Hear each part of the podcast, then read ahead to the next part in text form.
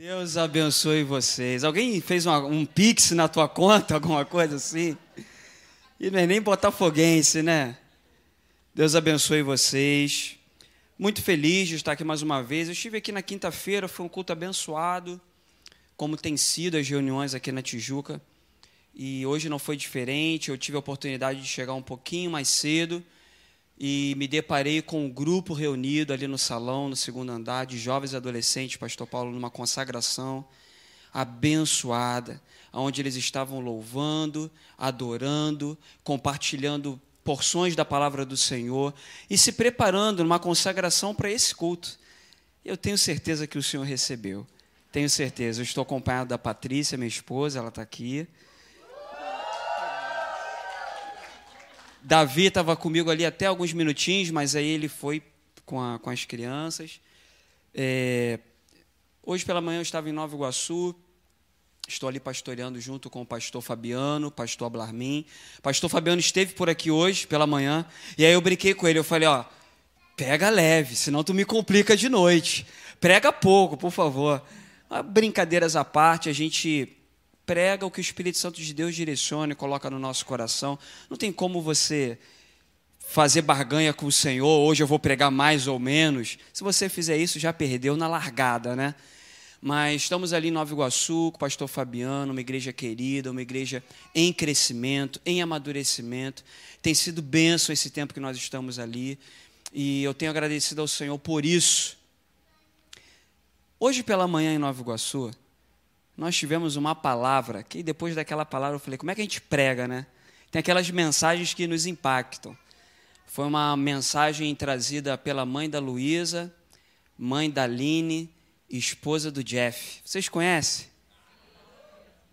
Que, não vou nem falar o nome dela. Ela dispensa apresentação, por isso que eu falei dos, das filhas e do esposo, né? E ela pregou sobre o Espírito Santo de Deus. Eu sei que ela está aqui, que eu já vi. Mas que mensagem preciosa, irmão, sobre o Espírito Santo. Ah, pastor, mas eu já conheço, irmãos. Quando a gente acha que conhece, é aí que a gente vê que a gente não conhece nada. Ainda mais quando ele nos constrange no modo de dizer, quando ele invade os nossos corações, aí você percebe que você não é merecedor. E eu percebi que o início dos louvores ministrados hoje, eles foram falados sobre a graça. Vocês perceberam isso? A, sequência inicial, os dois primeiros falaram muito sobre a graça. E a graça ela é isso, é favor imerecido, a gente não merece, então gera um certo constrangimento. Mas esse mesmo Espírito Santo que nos apresenta, e a gente conhece a graça, e você fica meio constrangido, mas ele te impulsiona. Ele fala: não fica constrangido, não, avança, se aproxima mais de mim. Tem intimidade comigo, o Espírito Santo de Deus falando. E aí a gente vai nesse processo de amadurecimento, nesse processo progressivo de intimidade com o Espírito Santo de Deus, até aquele grande dia, irmãos. Até aquele dia perfeito, aonde nós teremos os nossos corpos glorificados. E ele vai enxugar do teu rosto toda lágrima. E ali não vai ter mais pranto, não vai ter mais dor. E nós vamos reinar com ele eternamente. Você ainda tem essa expectativa? Porque é uma questão de expectativa. Muitas pessoas entram na casa de Deus Ouça o que eu vou te dizer. Muitas pessoas entram na casa de Deus sem expectativa. Que é isso, pastor Daniel? Entram com outros interesses, entram para ver alguém. Se for um menino, então, querendo paquerar aquela menina. Hoje é um culto de Sunday night, o público muito jovem, muito adolescente. Mas tem alguns adolescentes, alguns pais que não deixam seus filhos irem sozinhos, eles acompanham, eles levam, principalmente se for adolescente, menor de idade. Tem algum pai aí que trouxe o seu jovem, seu adolescente para o culto? Levanta a mão. Levanta mais forte. Aí, ó, 40% da igreja. Então não é um culto só de adolescentes e de jovens. É um culto da família. Acaba se tornando, ele acaba se transformando um culto familiar. De todas as faixas etárias. Então isso é muito importante, a unidade do corpo de Cristo. E aí eu estava meditando um pouco sobre a mensagem que foi trazida hoje pela manhã, lá em Nova Iguaçu, falou meu coração. Hoje é um dia caro para o Evangelho, é um dia caro para os judeus. Os judeus, até numa certa tradição mais histórica para, do que para os evangélicos, é o dia do Pentecostes e eles receberam uma instrução da parte de Jesus, que eles ficassem reunidos em Jerusalém, até que do alto eles fossem revestidos. E eles ficaram, passou o primeiro dia, passou o segundo dia, passou o terceiro dia, quarto, que são 50 dias. E aí eu imagino as conversas de corredor, hoje a gente fala, né, aquele papo de corredor, ou o papo do cafezinho. Eu, né, Ana, aquele papo do cafezinho até às 11 da noite, né, pastor Patrick? Quanta coisa boa quando você tem aquela conversa com um amigo teu, ei, toma um cafezinho. Quanto assunto, alguns conselhos, algumas repreensões. E aí você tem que ouvir o teu amigo que está falando. E eles estão ali conversando. Alguns salmos cantados, alguns choros, algumas memórias lembradas. Lembra quando Jesus estava aqui entre nós?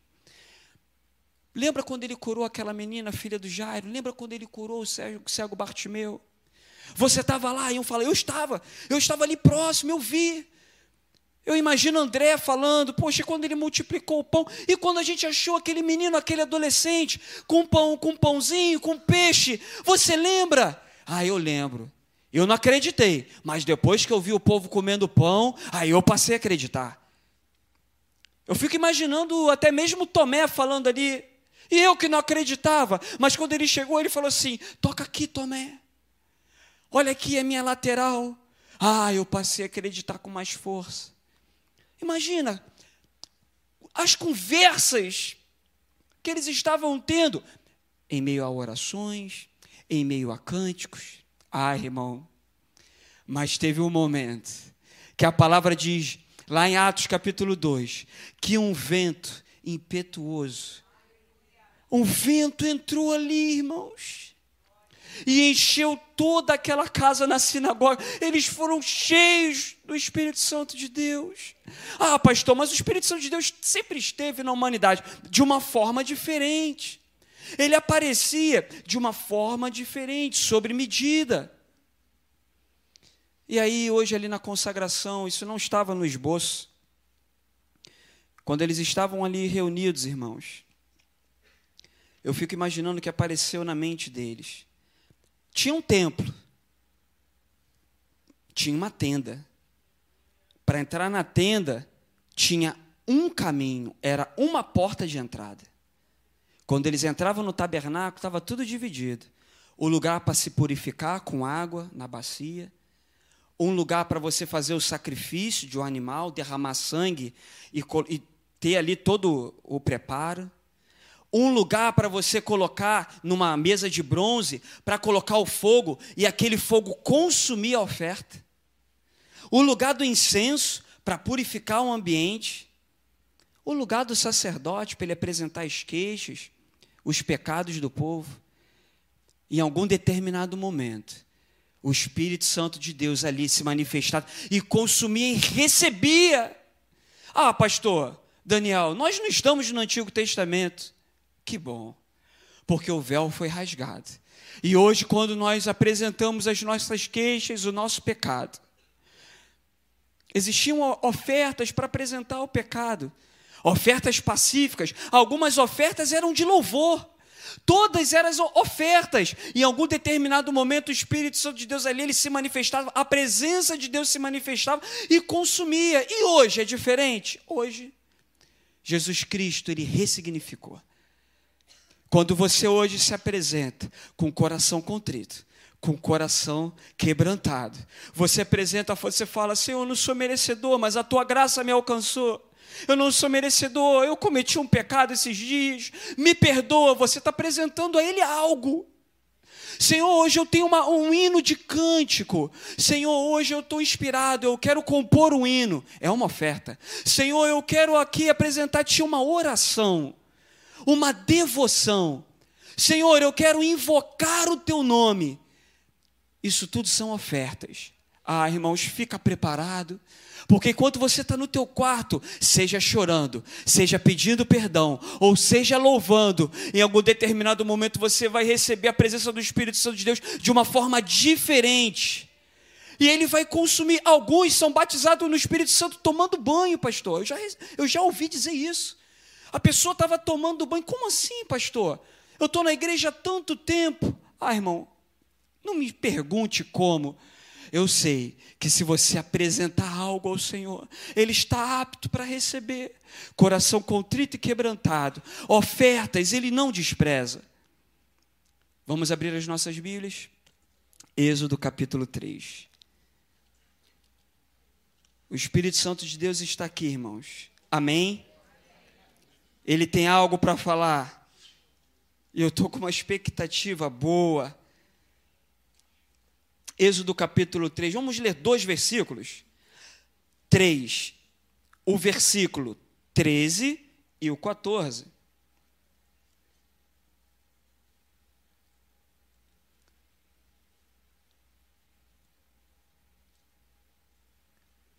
Isso, essa versão que está aí é a, é a NA, certo? Vamos ler nessa versão? Moisés disse para Deus: Eis que, quando eu for falar aos filhos de Israel e lhes disser, abre aspas, o Deus dos seus pais me enviou a vocês, fecha aspas. Então eles vão perguntar, abre aspas novamente, qual é o nome dele? E então, o que lhes direi? Disse a Moisés: Eu sou o que sou. Disse mais: Assim você dirá aos filhos de Israel: Eu sou, me enviou a vocês. Feche seus olhos, curva sua cabeça. Senhor, estamos diante da tua palavra, Pai. O Senhor ministrou no coração de Moisés, milhares de anos atrás. Mas o mesmo Espírito Santo, Senhor, que usou os profetas, usou os patriarcas. Senhor, o Senhor está apto a ministrar aos nossos corações nessa noite. Fala, Senhor, para que possamos ouvir e aplicar o que o Senhor irá falar conosco em nome de Jesus. Amém. Se você quiser anotar o tema dessa mensagem, ela tem um tema muito simples: o nome. O texto, Êxodo capítulo 3, versículo 13, 14 o nome. O nome é algo muito interessante e nós estamos aqui com alguns adolescentes, alguns jovens. E eu queria te fazer uma pergunta nessa noite. Você, adolescente jovem, você sabe o significado do teu nome? Sim ou não? Quem sabe o significado do nome, levanta a mão. Não vou perguntar não, só para eu ver, só para eu ter uma ideia. Dayan, você não levantou a mão? Você sabe o significado?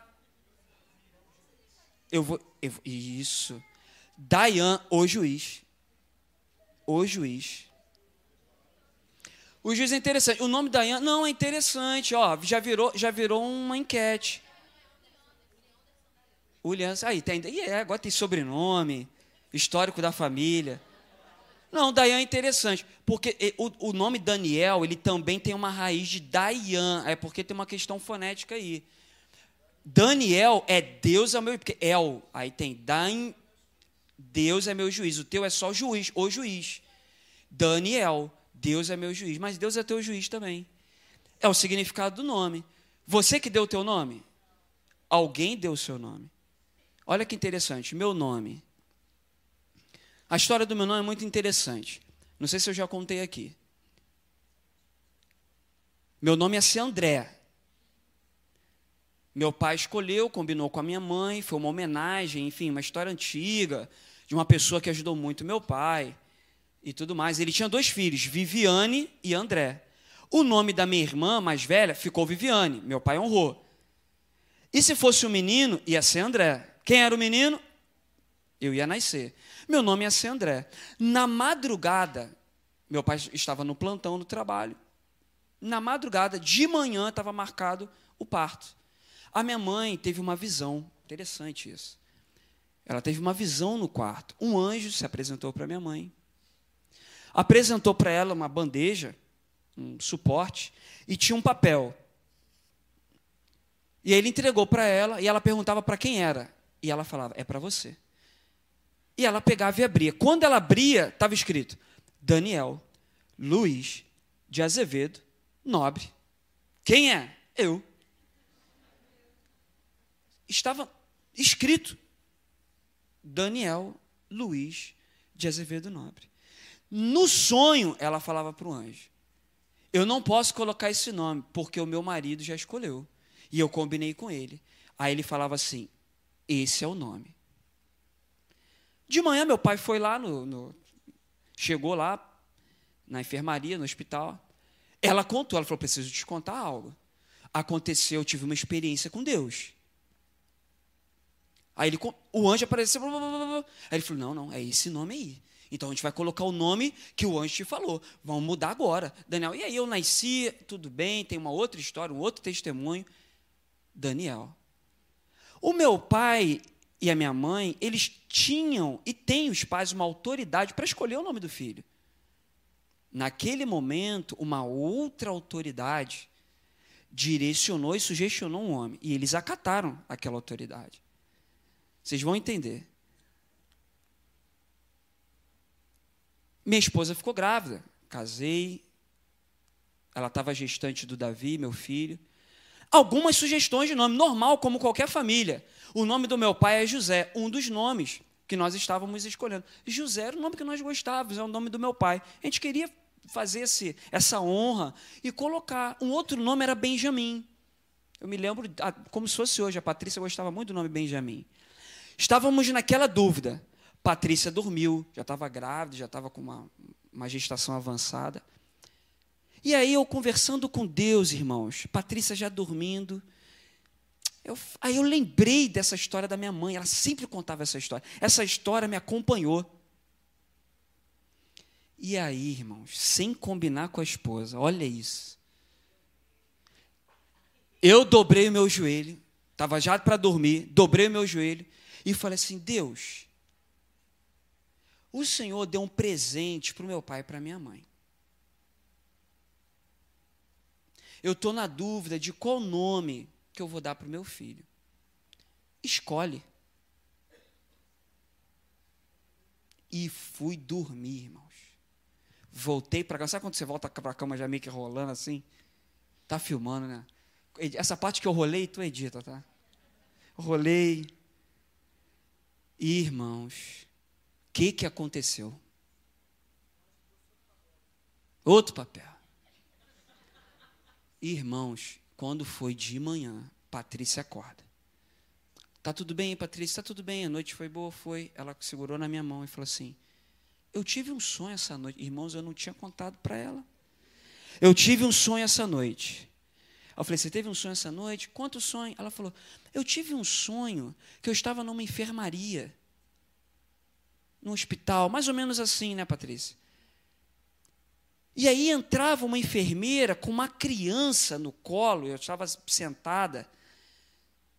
E aí perguntava quem era a criança, mais ou menos assim. E ela falava assim: ao seu filho. Ela falava: meu filho? A enfermeira chegava para ela e falava assim: sim, o seu filho. Entregava no colo da Patrícia. Era um menino. Ela olhava para ele: é um menino. Ela falava, aí você perguntava o nome dele? Quem é essa criança? Ela falava: É o Davi. E entregava ele para ela. E falava: É o Davi. Aí ela olhava: Nossa, ele é lindo, aquela coisa toda. E ela me contou esse sonho. Eu falei: Patrícia do céu, deixa eu te contar um negócio que eu não combinei contigo. Essa noite eu orei ao Senhor. Eu falei: Senhor, assim como o Senhor fez com a minha mãe, Senhor, escolhe. Irmãos, não me pergunte mas, pastor, o senhor jejuou dez dias, fez pacto de oração. Não fez nada, eu só ajoelhei e orei, irmãos. Ele falou para ela, ela falou assim: esse vai ser. Então, é um nome. Nós vamos colocar esse nome. E ficou. Davi Luiz de Azevedo Nobre. O nome. Alguém escolheu o teu nome. Eu não sei se você sabe a história do teu nome. Se foi a tua mãe que escolheu, se foi teu pai que escolheu, se foi numa sorte, se jogaram um dado, se puxaram um palitinho de dente, se foi como uma amiga minha que ela deve assistir, está gravando no YouTube, que a mãe dela não sabia o nome, parou no sinal, aí passou um jornal voando, o jornal parou dela, a mãe dela olhou, viu uma matéria interessante, aí tinha o um nome lá da matéria, uma mulher chamada Vanúbia, a mãe dela olhou, bonito esse nome Vanúbia, botou o nome da filha, Vanúbia, Vanúbia minha querida, beijo para você. Cada um tem uma história do nome.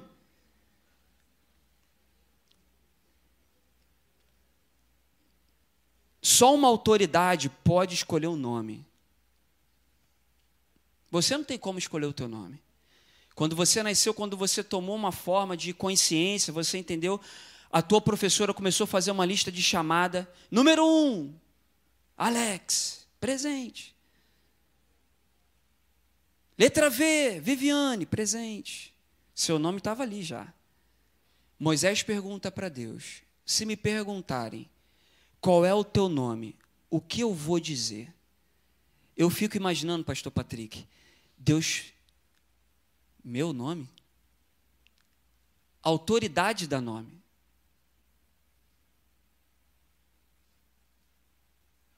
Autoridade da nome. Ele criou tudo, ele chegou para Adão, Adão está tudo criado. Eu sou autoridade, mas eu vou deixar você colocar o nome. Ele recebe uma autoridade. Porque ele não, ele não era criador. Mas ele recebe uma autoridade. E aí Deus permite Adão dar nome a todas as coisas. E aí eu, me, eu, eu fico pensando, Deus, naquele. Meu nome? Quem deu o meu nome? Qual foi a autoridade? Existe alguma autoridade acima de mim para me dar nome? Qual é o meu nome? Teu nome a sua mãe te deu. Inclusive você ficou no cestinho lá. O meu nome? Nenhuma autoridade acima de mim. Mas eles vão perguntar, e o que, que eu falo? Eu sou tudo. Eu sou. Eu sou o quê? Eu sou. Está com fome? Eu sou o pão. Está com sede? Eu sou a água. Está tribulado? Eu sou a paz. Está doente? Está nas guerras? Eu sou a bandeira. Precisa de advogado? Eu sou teu juiz. Precisa de salvação? Emanuel. Está sozinho? Deus conosco. O que você precisa nessa noite, irmão? Sabe, pastor Patrick, eu tenho refletido nesses dias. Existe um desafio muito grande. Eu falei isso pela manhã. O Jeff está aqui. Eu vi o Jeff em algum lugar. O Jeff está ali. Jeff, a Ana.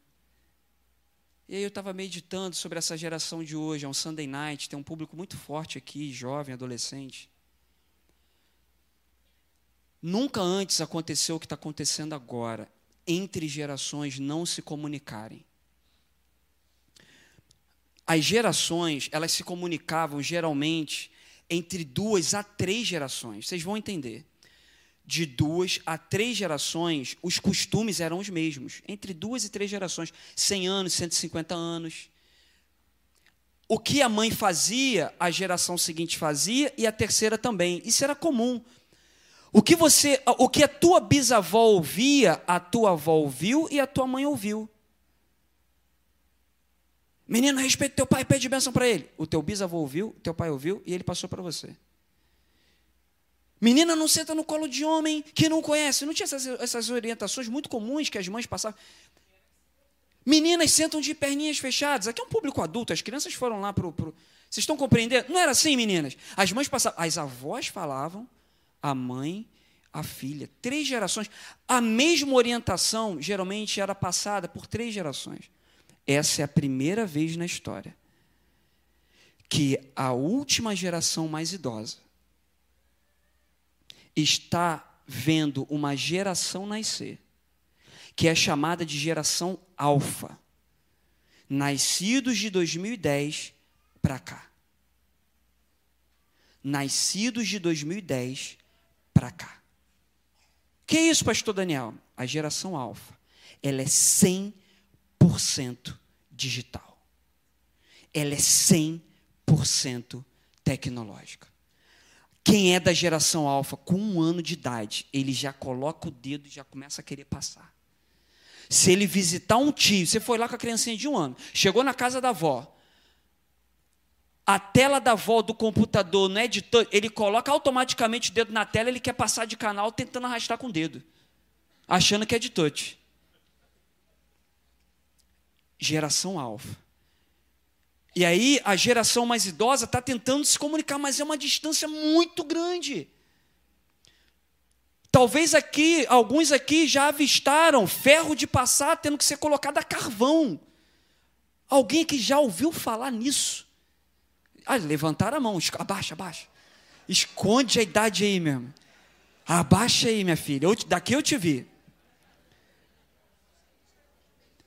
Tem uma geração aqui que o ferro de passar abria, pegava um carvão em brasa, carvão do churrasco, colocava dentro do ferro, fechava, tinha um chaminé no ferro de passar, ele esperava esquentar o ferro e ia lá na roupa.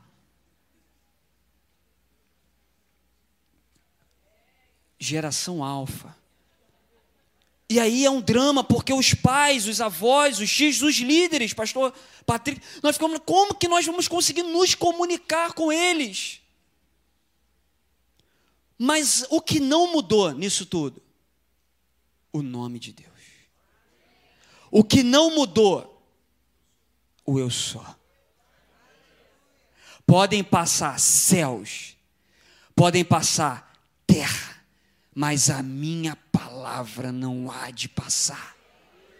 E o Espírito Santo de Deus, ele vai nos instruir para que a gente consiga de alguma forma nos conectar, nos comunicar, ressignificar as coisas, palavras de instrução.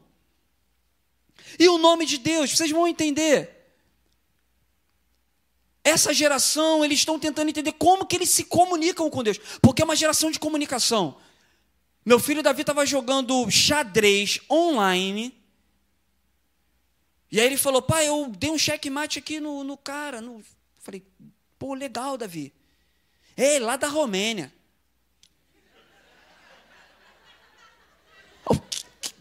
Da onde, Davi?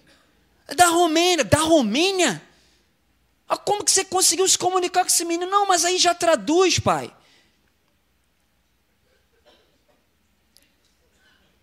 Meus irmãos, eu falava com o pessoal da minha escola. Para falar com uma pessoa do outro bairro já era difícil. Quando eu viajava lá para Minas Gerais, aí vocês falavam com uma pessoa de outro estado. Já era, pô, fui lá para outro estado. Da Romênia. É um outro tipo de comunicação. Eu quero te perguntar como você tem se comunicado, nova geração, como vocês têm se comunicado com Deus? Porque o que eu tenho percebido, indo em alguns lugares, em algumas reuniões, o nome de Deus não é invocado em toda reunião, Pastor Patrick. O nome de Deus não é invocado. E eu dou graças a Deus, porque nos nossos cultos, irmãos, o nome de Deus é invocado, os hinos são cristocêntricos, os hinos eles levam para a graça, os hinos levam para a ressurreição, os hinos levam para o arrebatamento, os hinos enaltecem o nome de Deus. Mas não é assim. Existem templos lotados com mil, dois, três, quatro mil pessoas. No mundo afora, nos Estados Unidos, em grandes capitais, em grandes metrópoles. Mas tudo é falado, é discutido, irmãos. Até sobre coisas aleatórias, é uma palavra muito dessa, dessa geração, coisas aleatórias. Eu não ia falar, não, mas vou falar. Está gravado, mas vou falar. Santa Ceia com marshmallow, irmãos. Com bombom. Se você é algum líder e está me ouvindo agora, o que, que eu posso fazer? Eu aprendi assim com meus pais e na Maranata, então eu vou, ser, eu vou honrar o que eu aprendi. Quem simboliza o corpo é o pão, e quem simboliza o sangue é o vinho. Então, meu amigo, se você é líder, está ouvindo isso e está tentando substituir com marshmallow, dá tempo de voltar. Porque nem toda reunião está invocando o nome de Deus não é convocar. Seu time é Flamengo, vai ter escalação, você pode não concordar, mas o técnico ele entende que os melhores vão ser convocados. É o atacante, é o melhor daquele para aquele jogo. Seleção brasileira é o melhor zagueiro, é o melhor lateral, é o melhor meio de campo, é seleção brasileira. Aí é uma convocação, são os melhores. Convocação, invocar não é convocar. Convocar é você mais um, você vai ajudar. Invocar é negação. Invocar é diferente. Invocar não é falando, ah, eu sou mais eu, Espírito Santo, quer, quer que eu te ajude aí? Invocar é negação. É você se anulando e falar assim: Senhor, eu não posso. Senhor, eu não consigo. Senhor, eu preciso de ti. E você voca Vox, palavra, você pronuncia, você fala para ele que você depende dele e você invoca. Precisamos invocar mais o nome de Deus. Precisamos invocar, e Pastor Patrick, lembrei aqui, Pastor Patrick esteve conosco na Semana do Avivamento, em Nova Iguaçu, na terça ou quarta? Foi terça, terça-feira. Na terça-feira, Pastor Patrick esteve conosco, foi usado por Deus, irmãos, uma forma profética. E eu me lembro, pastor Patrick, falando sobre isso, que nós precisamos pronunciar. Foi exatamente assim. Ele falou: nós precisamos pregar mais sobre Jesus, sobre os milagres de Jesus, e sem invocar o nome dele, irmãos. E eu quero te desafiar nessa noite. Você tem invocado o nome do Senhor? Você tem falado, Jesus, eu dependo de ti. Porque ele está, ele, ele irmãos, quando ele fala para os judeus, eu sou o caminho para nós aqui, igreja reformada, reforma protestante, o caminho. Nós entendemos o caminho da salvação. Mas quando, irmãos, ele falou isso para os judeus, os judeus pensaram: peraí, você está falando que você é o sacrifício, que você é o Cordeiro de Deus, que você é o Filho de Deus, o Espírito, que você é a água e que você é o caminho, eles entraram em parafuso. Pensa com a cabeça do judeu: tabernáculo, templo, era uma porta, era um caminho para entrar. Aqui tudo dividido. Lá na bateria o Santo dos Santos. A entrada, o caminho. Depois que eles entravam, água purifica. A Jesus, eu sou o caminho. E depois do caminho, eu sou água. E depois, sacrifício, eu sou cordeiro. A oferta, eu sou incenso. Eu sou o que recebe tudo. Eu sou o que liga o sacerdócio ao Pai. E os judeus, me permita para parafrasear, você está louco? Ele era tudo, irmãos. O meu nome significa Deus é meu juiz. Eu não sou juiz, então o meu nome por si só não é pleno. Nós temos o pastor Emanuel, vamos dar um exemplo. O pastor Emanuel, Emanuel significa Deus conosco, mas o, ele, na, na sua materialidade, ele não significa o nome dele. Eu conheci uma pessoa que o nome dele era, dela era Mara. O fato de do nome ser água amarga, ela não era amarga. O, o nosso nome não necessariamente significa o que nós somos. O nome dele significa o que ele é. O nome dele é salvação, ele salva. O nome dele é cura, ele cura. O nome dele é porta, ele é porta. O nome dele é o caminho, ele é o caminho. O nome dele é pão, ele é o pão, ele é o alimento. O nome dele é a vida, ele é vida. O nome dele subsiste por ele mesmo. Eu sou. Ele é o Todo-Poderoso. O nome de Jesus é sobre todo nome. Filipenses 2, versículo 8 e 10. É salvação está presente em si mesmo. Atos 4, versículo 12. Em nenhum Atos 4, versículo 12. Em nenhum outro há salvação. Pois não há sobre o céu outro nome dado aos homens pelo qual nós vamos ser salvos.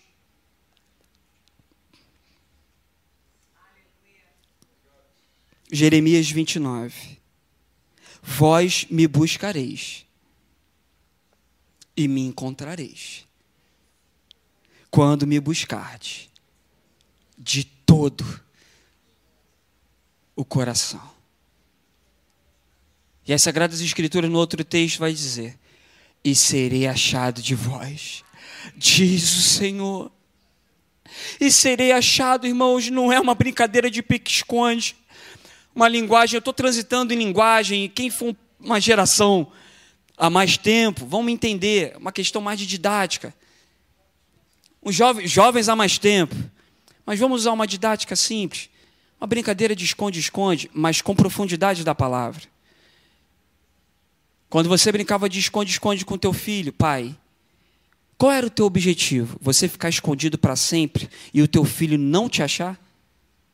Ele, esse era o teu objetivo quando você brincava de esconde-esconde com teu filho? Botava o pezinho de fora, né? Tinha pai que, tinha pai que balançava a cortina. Tinha pai que dava um gritinho, imitava um cachorro, imitava um gato. Qual era o teu objetivo quando você brincava de esconde-esconde com teu filho? É ser achado. Não é brincadeira de esconde-esconde com Deus, irmãos. É porque Ele é santo e sem santificação ninguém verá o Senhor. Mas é um processo progressivo, enquanto você vai se aproximando, entrando no caminho, Ele é o caminho. Ele não está escondido, Ele quer, serei achado por vós, diz o Senhor. Quando você busca, você acha. E aí, irmãos, caminhando para o fim, Shalom, Isaías 48, 18. Se você puder colocar na tela para mim, diz assim: Se tão somente, Isaías 48, 18. Se tão somente, preste atenção nesse texto. Você jovem, você adolescente, você ancião. Se tão somente você tivesse prestado atenção às minhas ordens, a paz seria como um rio, sua retidão como as ondas do mar. Se você prestasse o quê? Atenção. Será que nós estamos dando atenção ao Espírito Santo de Deus em meio a tanta correria? Ah, pastor, mas vida de pastor é fácil. Pergunta para pastor Patrick, pastor Ana Paula. Se é fácil. Segunda-feira, sábado e domingo, nós estávamos no congresso de família.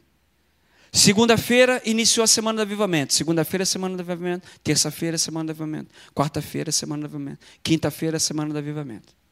Sexta-feira, vigília. Um irmão de Nova Iguaçu faleceu. Fomos no sepultamento. Voltamos do sepultamento. Na quinta para sexta. Sexta-feira de manhã. Trabalhamos, trabalhamos, irmãos. Fomos lá no sepultamento. Do sepultamento, busquei a Patrícia e Davi em casa. Moro no Valqueire, sepultamento foi em Mesquita. Fomos no cemitério de Mesquita. Voltamos para o Valqueire. Peguei Patrícia Davi. Do Valqueire, vamos para Nova Iguaçu. Vigília. Vigília terminou, ia dar cinco e poucas, seis horas. Seis e meia, sete, a gente dormiu. Meio-dia, eu estava lá em Caxias, congresso da família. Terminou oito horas, seis e pouca da noite. Saímos de lá ia dar sete. Fui para o recreio de Bandeirantes pegar a Davi, que estava na casa da minha irmã. Dormi um pouquinho, acordei hoje de manhã em Nova Iguaçu. De Nova Iguaçu, Tijuca. Tijuca, aqui com vocês. E aí a pergunta que se faz é: será que o pastor Daniel dá atenção ao Espírito Santo?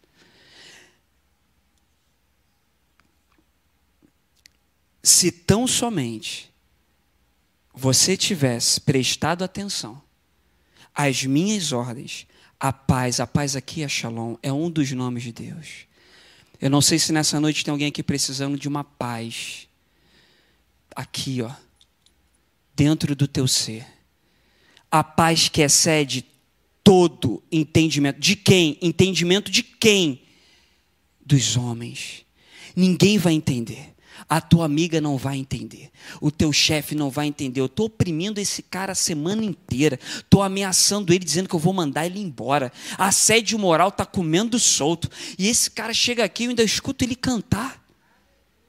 Mal sabia ele que você tinha vindo para o Sunday Night. Mal sabia ele que você veio na consagração cinco horas.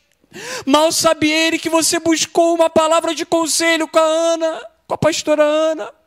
Mal sabe ele que antes de dormir, você dobrou o seu joelho e falou: Senhor, eu quero dar ouvido à tua voz, e a paz do Senhor veio como um rio na tua vida. Ah, pastor Daniel, mas eu estou em guerra. Jeová Nissi, ele é a minha bandeira. Aqui na Tijuca tem uma escola de samba muito conhecida. E lá tem um estandarte porta-bandeira. Uma questão de honra, vou levantar a bandeira da minha escola. O jogador de futebol, os capitães, quando eles começam o jogo, eles trocam lá o escudo do time, né? Normal. Por quê? É a bandeira. Na guerra, as tribos saíam com a bandeira. Eram 12 tribos. Cada uma tinha, porque nem sempre as 12 tribos iam juntas. Às vezes iam duas. Ah, ali é pouca gente. Vai Manassés com Rubens. Vai Benjamim com Naftali. Eles levavam, a Naftali está aqui. E Rubem também. Judá com mais um. Eles levavam a bandeira para representar. Mas teve uma hora que Moisés falou assim: Tu és a nossa bandeira. Já não é Naftali que está indo com a bandeira da tribo. Já não é Rubem, já não é Judá. Jeová Nissi, tu és a nossa bandeira. Ele está dizendo: é tu, Senhor, que vai na frente da nossa batalha. É tu, Senhor, que vai guerrear as nossas guerras. É tu, Senhor, que não somente guerreia, mas vence. Shalom, Nissi, Jireh.